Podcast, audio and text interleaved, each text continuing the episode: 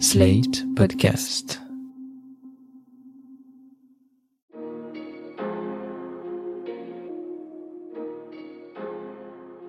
Bonjour et bienvenue dans Le Monde Devant Soi, le podcast d'actualité internationale de Slate.fr.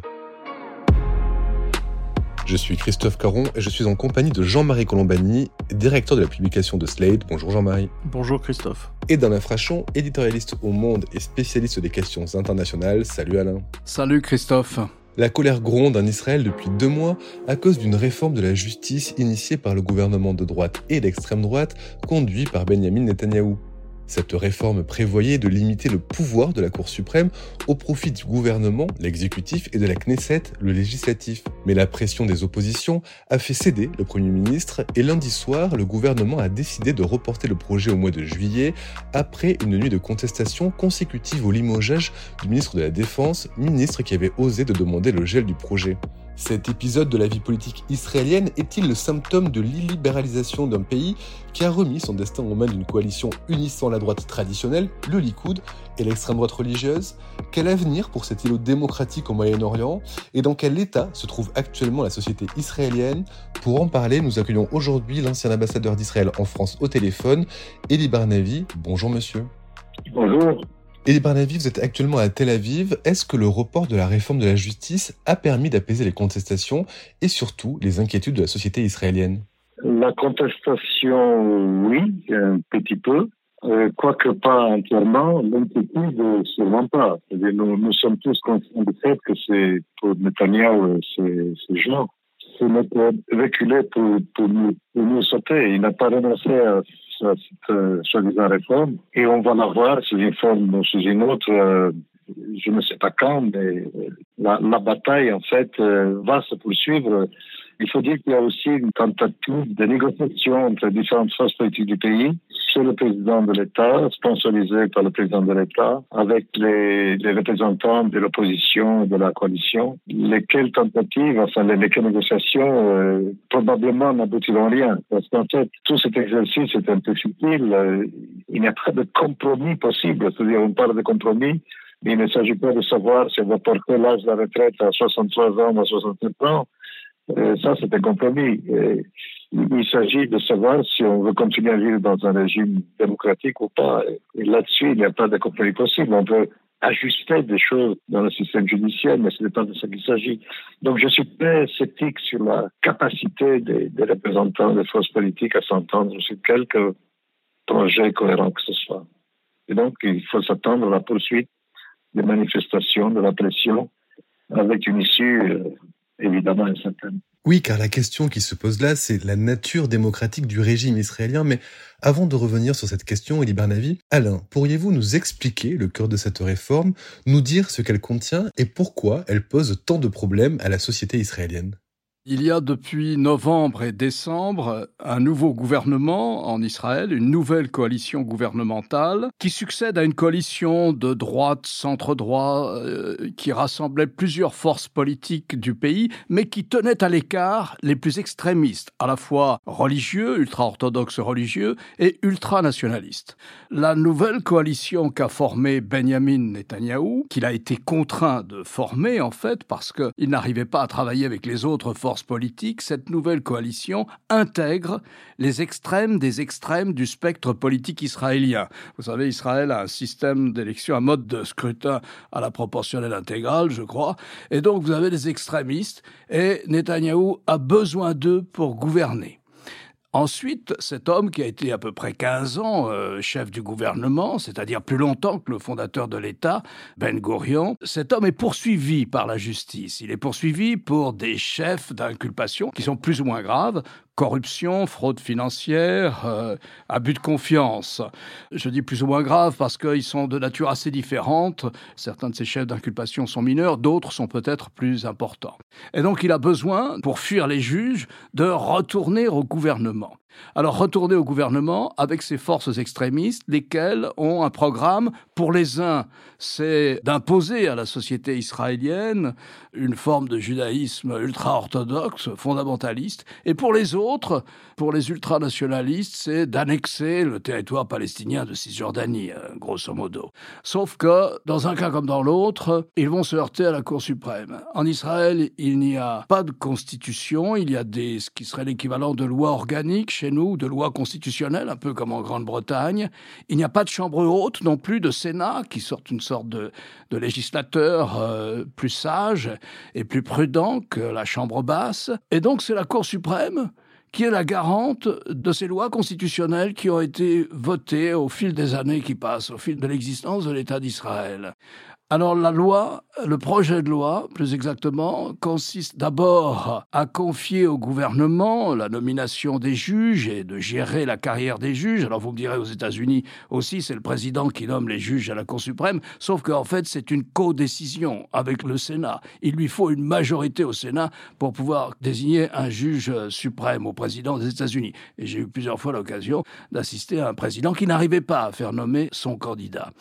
Et non seulement il y a comme ça une sorte de prise en main par le pouvoir politique de la domination des juges, mais il y a aussi une volonté d'être en capacité d'annuler certaines des décisions de la Cour. C'est-à-dire que s'il y a une voix de majorité de l'Assemblée nationale, la Knesset, on peut annuler une décision de la Cour suprême. Autrement dit, on remet à une majorité politique de circonstance le soin de veiller à l'état de droit.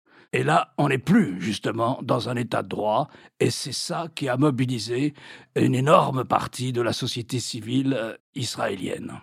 Oui, Jean-Marie, parce que finalement, cette réforme donnerait plus de pouvoir à l'exécutif et au législatif au détriment du judiciaire, ce qui entamerait la notion de séparation de pouvoir, d'équilibre des pouvoirs, qui est à la base des démocraties libérales. C'est intéressant de voir d'ailleurs que les processus sont toujours les mêmes. Si vous regardez la Hongrie, la façon dont elle a évolué vers un régime autoritaire, ça passe toujours par une mise au pas de la justice. en Pologne, les nationalistes qui sont actuellement au pouvoir ont fait le même chemin et on voit le même chemin emprunté en Israël. Mais ce que je voudrais demander à Elie Barnavi, c'est euh, qu'est-ce qui a, voilà, vous a convaincu, vous et tous ceux qui manifestaient ou contestaient, que l'identité même d'Israël était en jeu dans ce processus? Du moins l'identité d'Israël en tant qu'État démocratique, euh, puisque comme vous l'avez bien tous dit, il s'agit tout simplement de détruire le système euh, de la séparation du pouvoir, c'est que depuis le XVIIIe siècle, nous savons, et c'est la, commission même d'une démocratie libérale. Si, euh, si on n'a plus ça, comme Alain l'a fait expliquer, nous n'avons rien d'autre ici que la Cour suprême, qui est un organe avec ses faiblesses, évidemment, mais c'est le seul qui garantisse les libertés fondamentales des citoyens. Et ça, les gens l'ont ressenti très profondément et d'où cette action qui a étonné tous les observateurs. D'abord le Premier ministre et ses, ses acolytes, mais même, même moi-même, je n'imaginais pas la puissance de cette, de action, ce qui était quand même un peu particulier parce qu'on n'a pas eu ça. On a eu un Pologne, on a eu des manifestations euh, en Hongrie encore moins, mais on n'a jamais vu un mouvement aussi puissant. Et là, si vous me permettez, c'est euh, un cas particulier, je crois, dans la mesure où tous les régimes libéraux qui ont réussi à s'incruster au pouvoir ont réussi à, diviser tant soit peu les, élites. Ils, se sont, ont réussi à, avoir avec, euh, eux de la communauté des affaires, euh, quelques intellectuels. Enfin, bref, ils n'ont jamais eu devant eux l'ensemble des forces vives et des élites de la nation. C'est ce qui se passe ici. C'est ça qui rend la, tâche de Netanyahu euh, aussi compliquée et qui l'a obligé à reculer. Et parmi ces élites qui se sont manifestées de manière unanime, il y en a, deux qui sont essentiels à la, euh, suivi du système politique et économique israélien. Ce sont les, les hautes technologies et c'est quand même le, moteur de l'économie israélienne il ne compte, que pour 8 euh, à 9% de la force de travail de ce pays, mais ils sont responsables de 40 des, des, exportations. Et l'autre, c'est plus grave encore pour le pays, euh, ce sont les forces de réserve euh, de l'armée. L'armée israélienne est, une armée de réservistes. Les forces régulières ne suffisent pas à assurer la défense de ce pays. Et là, euh, plus vous montez dans la hiérarchie euh, d'importance, si vous voulez, de la, de la force militaire, et plus la mobilisation de la réforme était forte. On se fait des réservistes, ce sont des civils pour la plupart des, volontaires. C'est vrai surtout pour les, pour les pilotes de chasse, pour la, force aérienne, qui est la chef de lance de, de Tsar, des forces de défense israéliennes. Or, tous ces gens-là euh, ont dit, ben, nous n'irons pas. Nous avons un contrat avec, euh, avec Israël, avec, euh, avec la démocratie israélienne. Si ce contrat est, brisé, nous, ne sommes pas prêts à servir un pouvoir non démocratique. Et c'est vrai aussi pour la police, d'ailleurs, pour la hiérarchie de la, de la police. Le haut commissaire s'est exprimé dans ce sens. Et donc, ils ont un énorme problème parce qu'ils ne peuvent pas faire fonctionner le pays, tout simplement. Il y a eu brève grève nationale. Tout était, tout était, euh, tout était fermé. Là, et là, je ne vois pas trop comment il va faire. Euh, c'est pour ça que c'est, nous entrons dans une période de totale incertitude avec un droit d'affaires qui ne va pas, qui va pas se terminer de sitôt. dont l'issue euh, reste incertaine. Alors ces événements surviennent après une période d'élections, puis de nouvelles élections qui succédaient à d'autres élections, donc une sorte d'ingouvernabilité d'Israël qui s'est installée. D'où cela vient-il, Eli Barnavi? Est-ce que c'est dû au fait que la composition de la population israélienne a changé sous l'effet d'apports, notamment je pense à des gens qui venaient de Russie, donc qui ont une culture un peu plus euh, autoritariste, si j'ose dire, à moins que ce soit de ma part une, simplification abusive? Et puis euh, aussi un, phénomène qui, moi, me frappe beaucoup, qui est la disparition complète de la gauche israélienne, qui était un des éléments clés, d'abord l'élément fondateur à l'origine, et puis qui est un des éléments clés de l'équilibre politique d'Israël. Donc, est-ce qu'on peut dire les choses comme cela? Alors, d'où cela vient, Alors, techniquement, cela vient, euh, à première vue, hein, cela vient de notre système électoral. Euh, alors, euh, rappeler que nous avions un système proportionnel intégral qui pas le meilleur garant de la stabilité du pouvoir. Mais ça, ce n'est que, ce n'est que l'épiphénomène. Plus profondément, nous avons effectivement une population très disparate, très, très hétérogène, euh, dans les courants profonds, si vous voulez, sont vont euh, vers euh, une certaine un certain réveil religieux et, et, ça on le voit d'élection en élection, même si les forces des partis religieux n'augmentent pas dans, leur, dans leur représentation politique, mais on, sent qu'ils sont quand même ils sont quand même toujours là. C'est un bloc compact. Ajouter à cela un troisième phénomène qui est à des yeux extrêmement important, c'est l'occupation des territoires, l'occupation qui dure depuis plus d'un demi-siècle et qui euh, a fini par peser euh, sur ce qui se passe là-bas, au-delà de la ligne verte, a fini par peser ce qui se passe en dessous de la ligne verte, sur le territoire souverain d'Israël. En fait, le pays, la, la droite est gouvernée largement par les représentants des colons. Et là, euh, c'est tout, ce que vous voyez, les, phénomènes que vous voyez aujourd'hui, par l'extrême droite religieuse, messianique, tout ça n'aurait pas existé s'il n'y avait pas la de, de territoire. C'est une conjonction de, de facteurs politiques, démographiques idéologiques qui fait que là, ce n'est pas tellement la, gauche qui a évolué, c'est la droite qui a évolué. C'est la droite euh, de gouvernement, enfin le Likoud est devenu lui-même un parti d'extrême droite. il y a eu une espèce de trimbalisation, si vous voulez, de la, du Likoud. C'est exactement le même phénomène qu'on a eu avec les républicains aux, États-Unis. Et la droite du Likoud est en fait la, même, si vous voulez. il n'y a plus de distinction entre, ces gens-là et l'extrême droite religieuse euh, messianique. Donc un bloc qui est antidémocratique par idéologie, si vous voulez, qui refuse l'idéologie comme système étranger au, judaïsme. Et la gauche, vous avez raison de dire, elle a disparu, enfin, elle a disparu, elle a disparu dans son expression politique. Ce sont les partis de gauche qui se sont effondrés. Pour une part, le même phénomène que vous avez un peu partout dans le monde démocratique, c'est la, crise de la social-démocratie. Mais pour une autre, des raisons proprement euh, locales israéliennes. C'est que la, social-démocratie israélienne, le Parti travailliste notamment, n'a pas su relever ce, défi-là. Ils, se sont laissés entraîner par timidité, par, euh, par incapacité à, euh, à, concevoir les, les, défis les plus importants de cette société par une espèce de fatigue idéologique. C'est le socialisme traditionnel qui s'est épuisé parce qu'il a réussi. Les, idéologies qui réussissent se vident de leur substance. Il ne reste pratiquement rien de ce socialisme-là. Et donc, nous avons invité ce vide idéologique à inviter euh, la, euh, le, néo-socialisme euh, plein d'énergie, de foi, d'enthousiasme, de, violence, euh, qui, a, qui a occupé le terrain. Et tout cela nous vient, nous vient de, de territoires occupés. Et donc, on va dire, le mainstream, le, courant auquel, auquel je, m'attache, fait, toute cette, cette classe moyenne israélienne, euh, ont compris cela. Ils se sont réveillés parce qu'ils ont senti qu'il y avait péril à la demeure. Et ce que nous voyons là, c'est pas tellement l'éveil des partis euh, de gauche, du centre-gauche, mais c'est l'éveil de la masse. Euh, de, de, de, parce que la, la, gauche, la gauche et le centre-gauche n'ont pas disparu, ils se sont endormis. Et là, ils se réveillent et on attend voir quelle forme d'organisation politique ils vont pouvoir, ils vont pouvoir créer. Euh, parce qu'évidemment, seule l'agitation populaire ne fera pas le travail. Nous, nous, le savons, ça. On a besoin d'une expression politique très forte.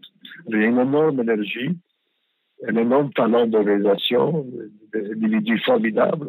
Ce qu'on a réussi à faire euh, depuis le début de ces manifestations, depuis janvier, est remarquable. Encore faut-il voir comment tout cela va se transformer en, force politique, en monnaie politique selon notre trébuchante, si vous voulez et on n'y est pas encore. Alors vous avez dit combien cette mobilisation était inédite par son ampleur et par la qualité des gens qui se mobilisent, que ce soit la high-tech, que ce soit l'armée. Il y a un réveil, ce réveil dont vous parlez de la société civile israélienne, mais y a-t-il des leaders, y a-t-il des personnalités pour incarner euh, ce réveil-là? Est-ce qu'il y a des gens pour porter cette parole politiquement euh, en face de Benjamin Netanyahu alors, c'est tout le pari. Il y a, je l'ai dit, il y a des individus absolument formidables qu'on découvre à la faveur de cet extraordinaire éveil démocratique. Mais encore faut-il qu'ils puissent, qu'ils veuillent d'abord euh, faire de la politique. Et, et s'ils le veulent, s'ils sont en mesure de trouver des mesures politiques pour les accueillir. Et ça, c'est la grande question. Euh, on a connu un mouvement comme ça en 2011, un énorme mouvement économique, celui-là, contre la vie chère, un million de gens dans les rues, euh, formidable explosion. Et l'Italien a réussi à endormir ces gens-là avec la création d'une commission. Euh, et finalement, ça n'a rien donné. Et je me souviens avoir débattu avec les chefs, des jeunes, les chefs de ce mouvement, qui se voulaient apolitiques. Moi, quand j'entends apolitique, je sais que on court à l'échec. Rien n'est apolitique. Je l'ai dit, si vous, ne transformez pas ça en mouvement politique, vous êtes mort. effectivement, ils, ils, ont, ils ont voulu ratisser large, ils n'ont pas voulu faire de politique, ils n'ont pas. Et, comme ils n'ont pas voulu faire de politique, la politique les a, les a rattrapés. Et l'Italien, qui lui sait faire de la politique, les a, les a étouffés. Alors, est-ce qu'on risque la même chose maintenant? Probablement pas, parce que l'enjeu est quand même beaucoup plus grand, beaucoup plus profond, beaucoup plus menaçant que le prix d'une boîte de cottage. C'était ça le, à l'époque le, le, le, symbole. C'est-à-dire combien doit coûter euh, euh, une, boîte de, fromage, cottage? Là, il s'agit de la de l'art démocratique de ce pays. Et je pense que ça, de ce point de vue-là, on est assuré d'avoir d'avoir une conjugation de l'agitation euh, des rues. Encore une fois, l'agitation des rues ne suffit pas pour créer de la force politique. C'est toute la question, toute la question est là. Alain, ce projet de réforme a suscité de grandes réserves du côté des États-Unis. Joe Biden a d'ailleurs rappelé à l'ordre Benjamin Netanyahu. Euh, est-ce que pour autant, les relations entre Washington et Tel Aviv en sont dégradées? Et de manière plus générale, où en est euh, Israël sur le plan des relations avec ses alliés et avec le reste du monde?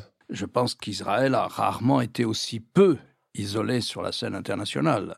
Nous avons connu, euh, Jean-Marie et moi, et bien sûr Élie, des moments où Israël était beaucoup plus isolé, notamment pendant la guerre froide. Donc Israël a des relations euh, substantielles, structurelles presque, je dirais, avec les États-Unis. Je ne vois pas que cela change, parce que ça, c'est la, la majorité américaine euh, entend rester allié et protecteur euh, d'Israël. Alors ça passe par des moments difficiles, par des moments conflictuels, c'est probablement le cas en ce moment. Et je pense que l'intervention répétée de Biden est extrêmement pensée. C'est c'est-à-dire qu'il voulait d'une certaine manière donner des arguments à Benjamin Netanyahou face aux extrémistes. Il voulait mettre Netanyahou en position de dire aux extrémistes, vous voyez, même notre allié américain risque de nous lâcher. Donc, euh, faisons un report de ce projet de loi. Mais les relations sont bonnes aussi avec la Russie de Vladimir Poutine, et ça date d'avant avec la Russie de Boris Yeltsin aussi. Ce sont des relations économiques et humaines assez denses. Elles sont bonnes avec la Chine de Xi Jinping. L'investissement chinois dans la haute technologie israélienne est important. Je crois qu'il y a aussi une ouverture, un appel de marché pour agrandir le port de Haïfa dans la baie de Haïfa, euh, au nord de Tel Aviv, et je crois que les Chinois sont en mesure d'emporter une partie de ce marché. Elles sont bonnes avec l'Union européenne, qui a un traité de libre-échange avec Israël. Les débouchés de la nouvelle technologie israélienne, c'est le marché euh, commun, c'est le marché européen pour beaucoup. Et donc c'est important pour Israël, et l'Union européenne ne pose pas de questions gênantes non plus à Israël. Et donc, euh, vous voyez, sans compter l'Asie centrale, enfin, il suffit d'aller regarder Regardez le tableau des arrivées et des départs d'avions à l'aéroport de Tel Aviv pour voir qu'Israël n'a rien d'un pays isolé, ni boycotté par la communauté internationale. En un sens, la question palestinienne, l'état de la question palestinienne ne détermine pas ou plus la diplomatie euh, israélienne, qui est un succès, un succès d'ailleurs dont il faut reconnaître que c'est aussi en partie dû, en partie, je dis, à Benjamin Netanyahou qui a su le faire. Donc je ne vois pas d'isolement, non. Euh, je vois des relations qui peuvent être compliquées avec les États-Unis, et là c'est la faute de Benjamin Netanyahou parce qu'il a rompu quelque chose d'essentiel. Aux États-Unis, l'amitié avec Israël est fondée sur plein de considérations culturelles qu'on ignore en général en Europe, mais elle est substantielle, je veux dire, elle est profondément culturelle, mais politico-culturelle, si vous voulez. Et elle a toujours été bipartisane, hein, c'est-à-dire c'était le Parti républicain comme le Parti démocrate. Netanyahou, lui, a aligné Israël, ou a, a aligné le soutien, si vous voulez, exclusivement sur le Parti républicain. Donc en un sens, il a abaissé le pilier bipartisan du soutien à Israël aux États-Unis.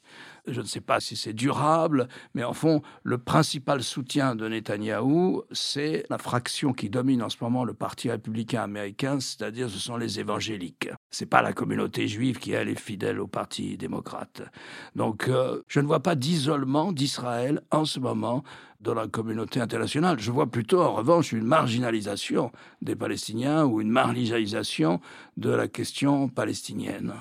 Alors, est-ce que je peux intervenir? Parce que là, je, suis content d'avoir enfin un, point de, pas de désaccord, mais de nuances avec, euh, avec Alain. Parce que c'est vrai que nous avons acquis un énorme capital diplomatique, ça c'est fait.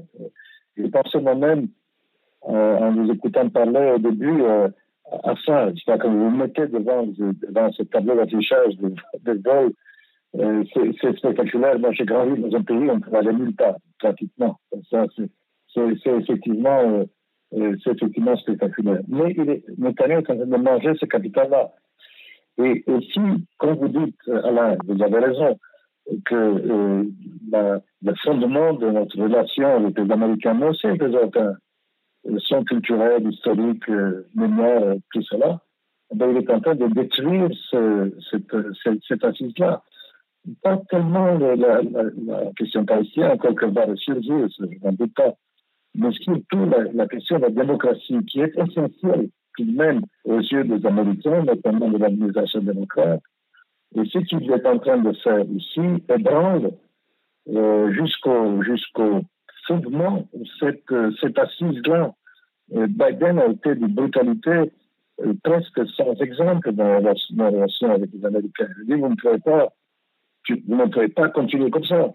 Nous sommes en train de perdre la sympathie des, Américains, des, des, franges les plus progressiste des, des, publics américains, du judaïsme américain, qui, vous avez raison, dans son immense majorité démocrate et progressiste.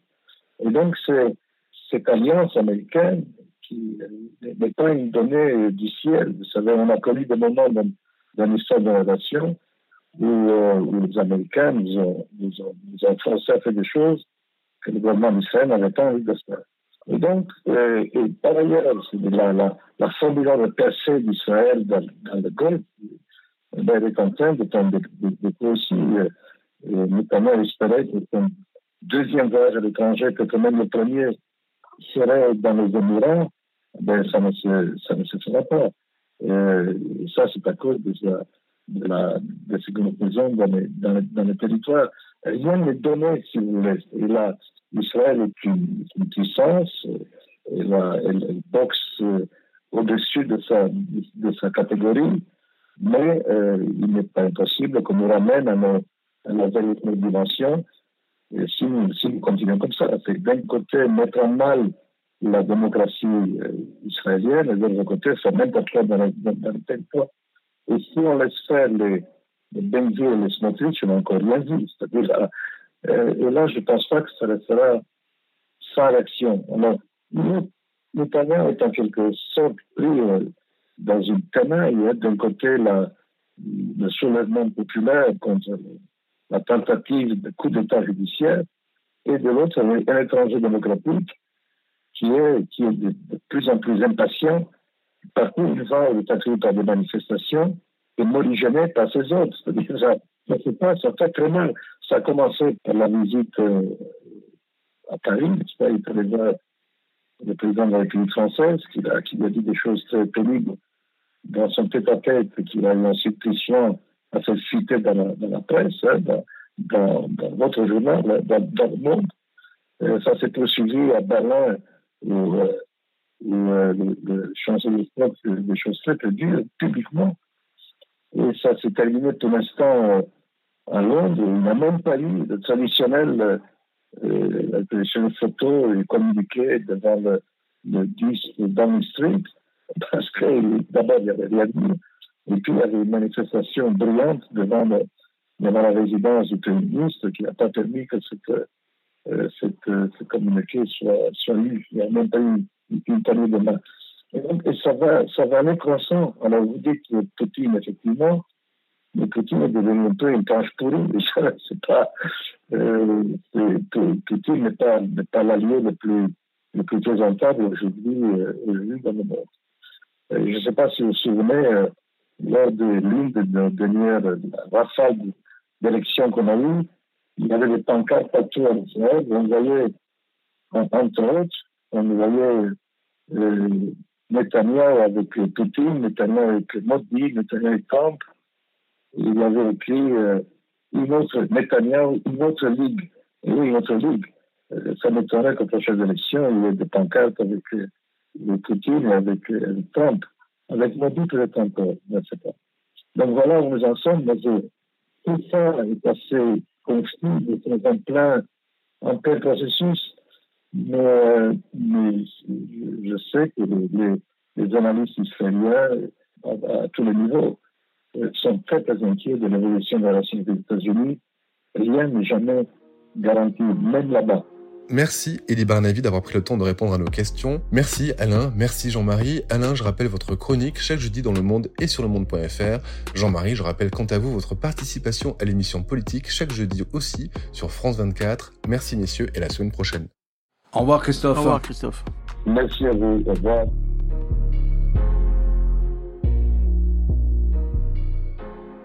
Retrouvez le monde devant soi chaque vendredi sur slate.fr, votre plateforme de podcast préférée.